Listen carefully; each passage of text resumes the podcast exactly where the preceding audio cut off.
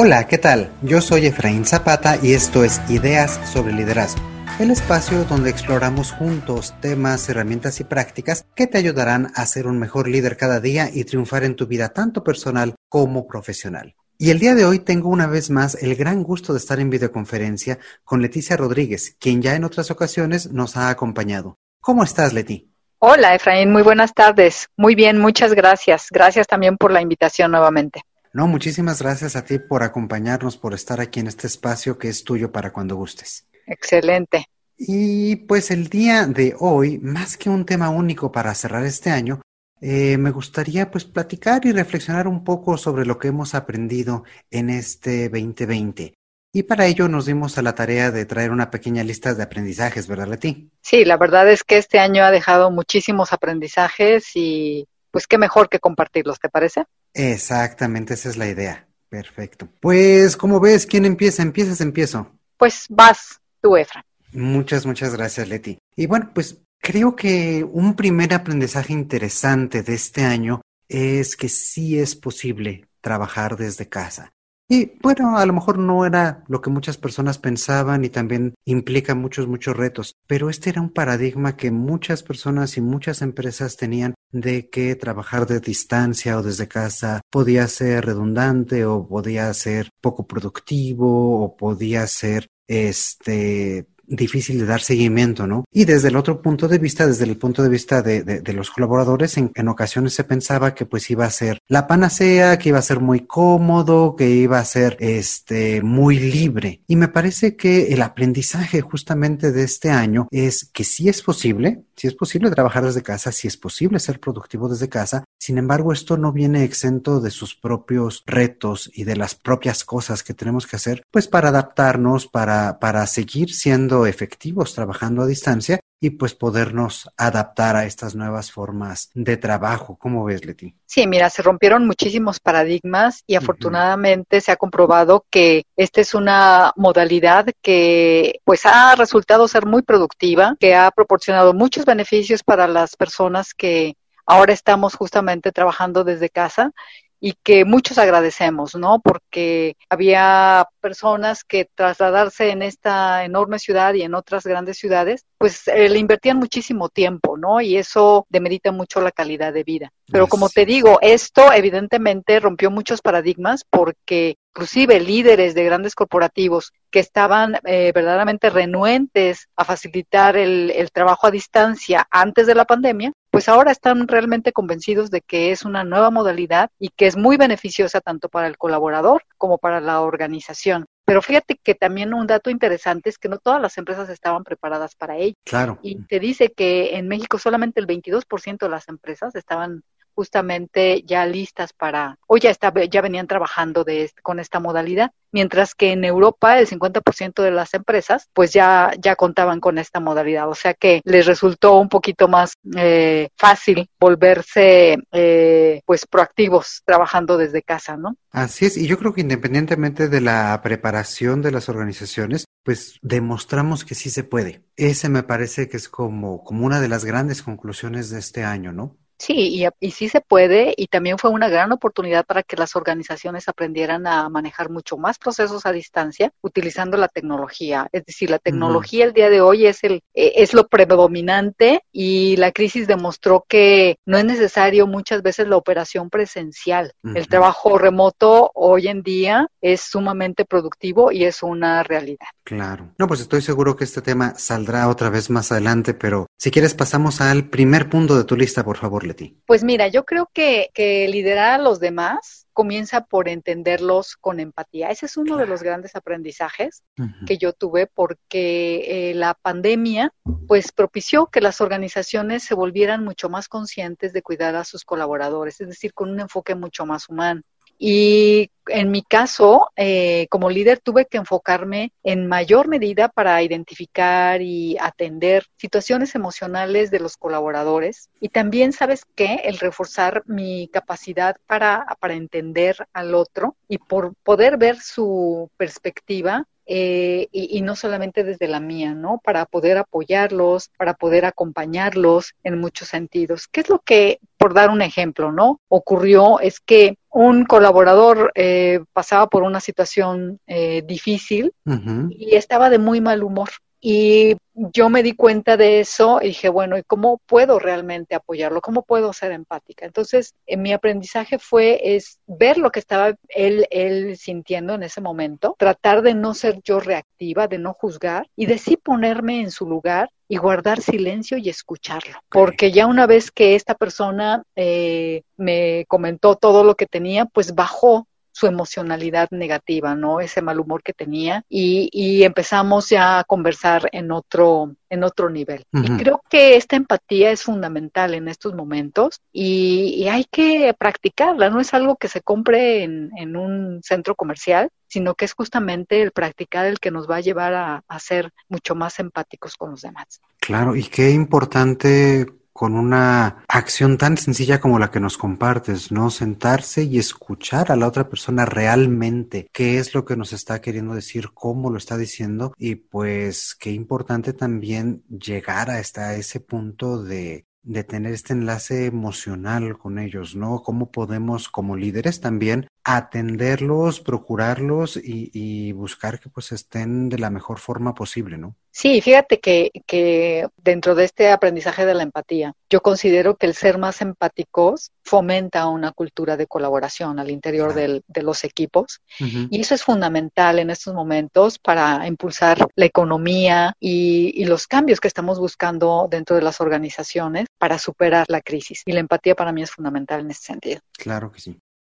Excelente, pues pasamos al siguiente punto que sería mío y es este aprendizaje es que la comunicación es y seguirá siendo clave, eh, tanto con esta situación de confinamiento, trabajando a distancia, como en un entorno entre comillas normal. Creo que esto es algo que siempre hemos eh, comentado de una u otra forma y es que la distancia física no nos impide estar hoy, hoy en día eh, cerca de nuestros equipos y la comunicación hoy lo estamos viendo es la herramienta fundamental para lograrlo. ¿Y cómo podemos com comunicar o cómo podemos lograr una mejor comunicación? a través de la confianza. Y cuando tenemos esta confianza, eh, podemos generar relaciones más positivas, relaciones más productivas, tanto personales como, como de forma laboral. Y bueno, todo esto nos va a permitir generar una comunicación fluida. Y me parece sumamente relevante en día de hoy la comunicación, porque tenemos la oportunidad como nunca de estar más en contacto y más al pendiente de nuestros equipos, pues de forma remota, ¿no? Eh,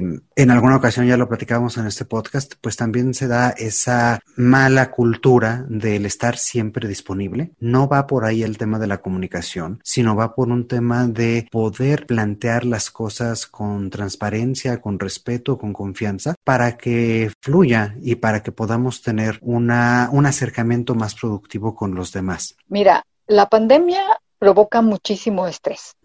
Y como buscamos mantener relaciones personales sanas a través de una comunicación efectiva, pues es todo un reto, porque en situaciones bajo estrés, el, en nuestros cerebros y nuestra emocionalidad, pues son diferentes. Entonces es importante que, que nos enfoquemos en escuchar, en comprender, en compartir información y pues de ahí lo que tú dices, ¿no? La, la importancia de comunicarnos de una manera efectiva. Yo te comparto que eh, de manera personal he aprendido a ser muchísimo más eh, concisa porque pues muchas veces uno da por hecho que los demás van a entender el mensaje este, tal y como lo estoy expresando, pero a lo mejor es es un mensaje muy rebuscado, entonces hay que ser muy precisos, hay que ser muy claros, hay que estructurar muy bien los mensajes. Y en esta época de videoconferencias cuidar nuestro lenguaje verbal y no verbal, porque eh, justamente bajo estrés nuestra comunicación no verbal dice muchísimo más que en unas situaciones eh, eh, donde no estábamos en pandemia, ¿no? el ser también muy transparentes con el equipo, ser muy honestos, en el sentido de que pues no tenemos todas la, las respuestas y hay veces que no tenemos tampoco la certeza eh, en un problema determinado y hay que ser muy, muy honestos y muy transparentes con el equipo, indicando que pues en este momento no se tiene toda la información y que en cuanto se tenga se les compartirá. Y eso lo agradece mucho el equipo. Uh -huh. Eso genera confianza, lo que tú estás mencionando, y, y, mucha congruencia con lo que se piensa, dice y hace, ¿no? Congruencia sobre todo con esto que mencionas del lenguaje verbal y no verbal, ¿no? Creo que pocas cosas son peores en la comunicación de un líder cuando te dice una cosa, pero su corporalidad, su expresión, su, su cara refleja que está queriendo decir exactamente todo lo contrario, ¿no? Y eso es lo que nos vuelve auténticos y lo que le da a la gente pues esa eh, confianza para pues seguir elaborando la, la, relación, para seguir trabajando de forma eh, productiva. Exactamente. Y, fíjate que otro, otro de los temas que tiene que ver mucho también con esta transparencia y esta honestidad ante los equipos es que tú como líder también tienes que, que atrever y fomentar, atreverte a hacer las cosas con creatividad y fomentar esta creatividad en tu equipo, ¿no? Es decir, eh, no solamente quedarte con lo que ya tienes y tratar de copiar lo que la empresa de al lado está haciendo, sino justamente reunirte con tu equipo de manera virtual, evidentemente, para ver qué hemos aprendido, qué podemos hacer diferente, qué estamos haciendo que ya no está funcionando o qué sí debemos de mantener y qué tenemos que estar innovando o creando, ¿no? ¿Por qué? Porque lo que ya teníamos, pues se fue. Y ahora hay que, hay que buscar nuevas formas de seguir contribuyendo al interior y al exterior de la organización. Entonces, eh, estamos ante un mundo donde la velocidad es cada vez más rápida y que como empresas necesitamos elevar el nivel de respuesta y superar el parálisis del análisis, ¿no? Que era algo que, que se mencionaba siempre anteriormente. Entonces, este es un buen momento para agilizar los procesos, para ver cómo podemos aumentar la eficiencia, impulsar el compromiso de parte de los colaboradores, que una vez cuando tú generas esta, estas reuniones donde les pides que compartan ideas, que aporten, de verdad se genera una dinámica súper positiva porque la gente se siente que está contribuyendo, se siente considerada, fomentas también el sentido de pertenencia al interior de, del equipo y de la organización. Y yo creo que eso es fundamental para crear un buen clima, aunque sea a la distancia. Entonces, eh, las empresas están buscando formas de hacer cosas diferentes, salirse de la caja, ver otras perspectivas, otros puntos de vista, pues para seguir construyendo, ¿no? Y hay ejemplos de armadoras que durante la pandemia dijeron, bueno, no estamos ahorita en nuestra línea habitual de producción, pero entonces pues pongámonos a construir ya sea cubrebocas o respiradores. Entonces ellos mismos están contribuyendo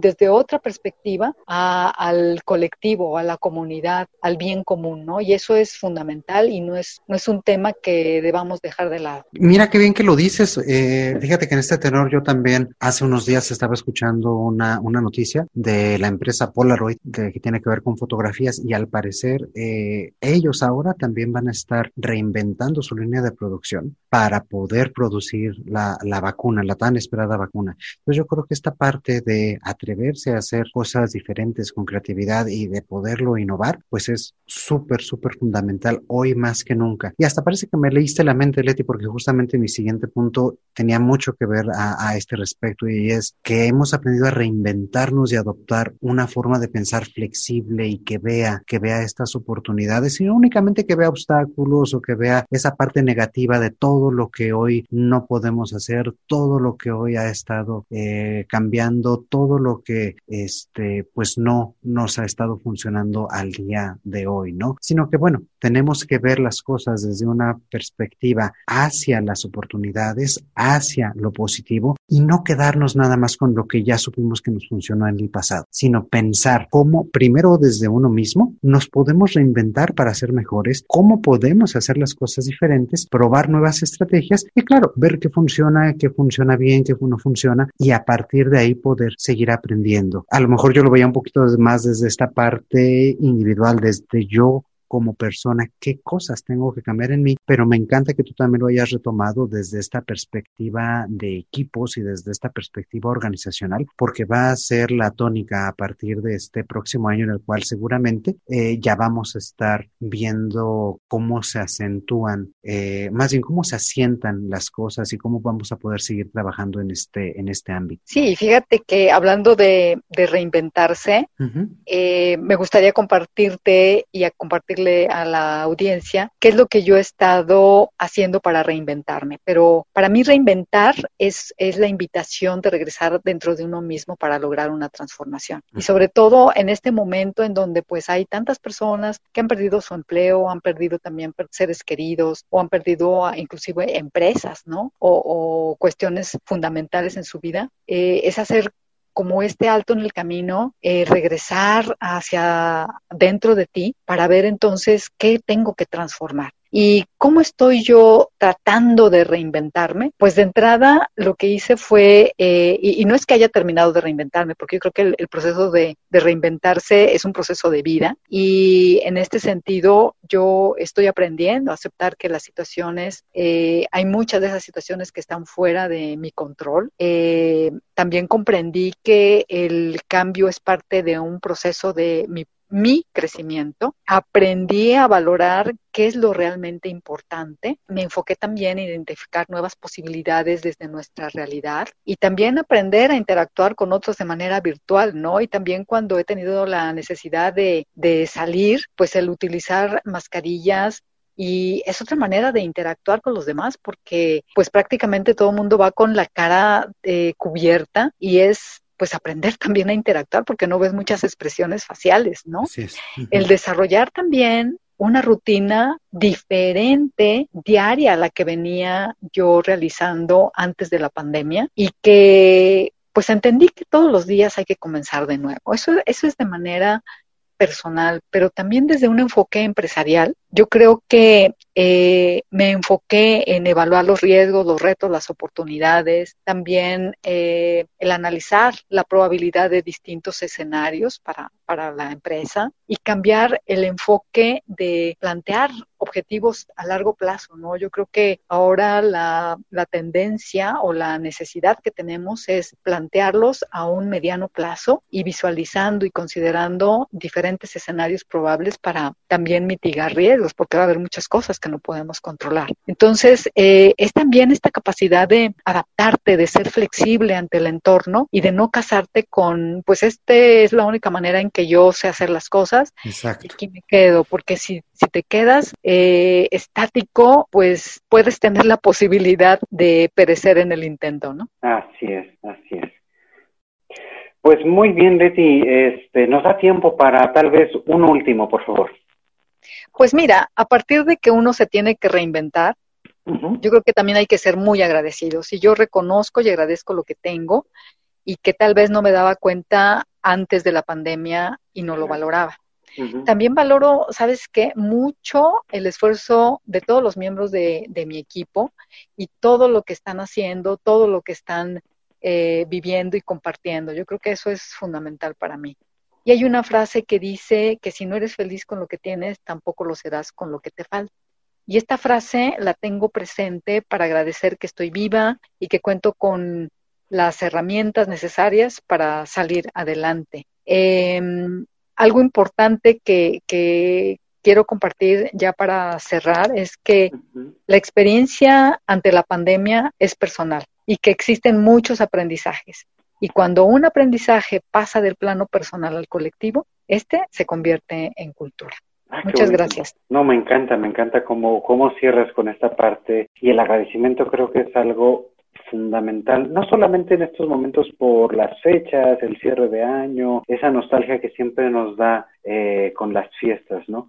Sino realmente reconocer a los demás. Y el día de hoy, más que nunca, creo que el ser agradecidos también nos invita a no dar las cosas por sentado. Hay muchas cosas que han cambiado, muchas cosas que el día de hoy eh, ya no son como eran antes que ya no disfrutamos de la misma forma y hay que ser agradecidos también con lo que hoy sí tenemos y cómo podemos verlo eh, de una forma positiva, cómo lo podemos aprovechar y capitalizar para poderlo eh, retomar y poderlo resignificar. Sobre todo en estas fechas me parece que hay gente que pues por razones evidentes no nos vamos a poder reunir y el poder estar con ellos de otra forma, el poder vincularnos a través de un mensaje, una llamada, una interacción, creo que le puede dar mucho, pero mucho más valor a esa relación que a lo mejor el estar conviviendo este, de, manera presente y exponernos, ¿no? Entonces, igual que tú, siento que hay muchos, muchos aprendizajes que tenemos en este, en este año.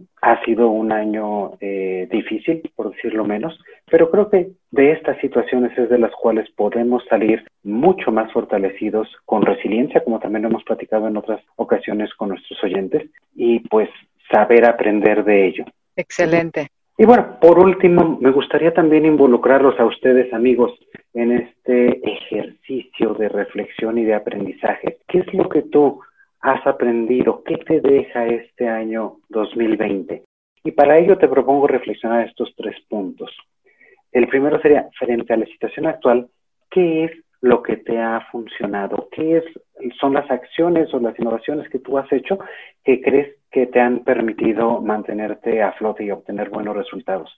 Estas me parece que pues serían tus fortalezas de este año y que seguramente vas a poder seguir explotando para el próximo. El segundo punto es, ¿qué te has dado cuenta que no te funciona? cuáles son esas cosas que deberías o podrías considerar cambiar o dejar de hacer. Y esto yo creo que también eh, vale la pena hacer un equilibrio, hacer un, balance sobre eh, qué resultados te ha traído ese tipo de acciones y saber si vale la pena mantenerlas o realmente no, no es algo imprescindible y que puedes dejar de lado. Y por último, eh, ¿qué cosas nuevas has implementado o querrías implementar. Y estas son más que llamarles propósitos de año nuevo, que pues es algo que, que normalmente hacemos, me gustaría a mí llamarles más bien objetivos o iniciativas para este próximo año que empieza. Cosas que creo que tú podrías empezar a llevar a cabo, que tú podrías implementar para facilitar el trabajo ya con toda la experiencia que tenemos este año y todo el tiempo que seguramente seguiremos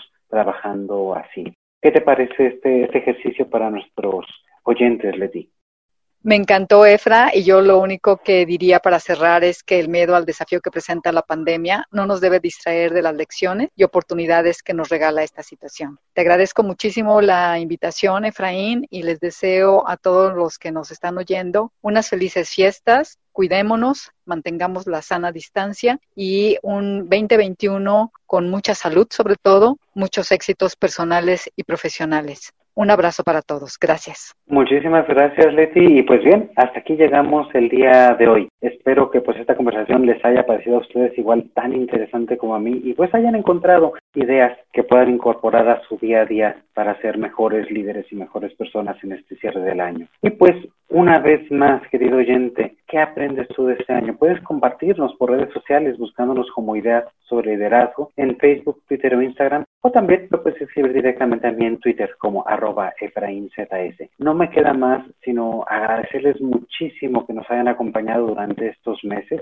y les quiero compartir, pues nos vamos a tomar un par de semanas de descanso tiempo durante el cual eh, los dejamos también con un par de episodios pasados de nuestros favoritos para volver a encontrarnos ahora en enero. Una vez más, muchas, muchas gracias por todo. Que tengan muy felices fiestas en compañía de sus familias, aunque sea de forma virtual. Por favor, cuídense mucho y pues que este 2021 traiga, igual que les desea, muchísima salud, muchísimos éxitos y muchísima felicidad para ustedes y para los suyos. Otra vez más, muchísimas gracias por escuchar y un fuerte abrazo. Yo soy Efraín Zapata y te espero a la próxima con nuevas ideas sobre liderazgo.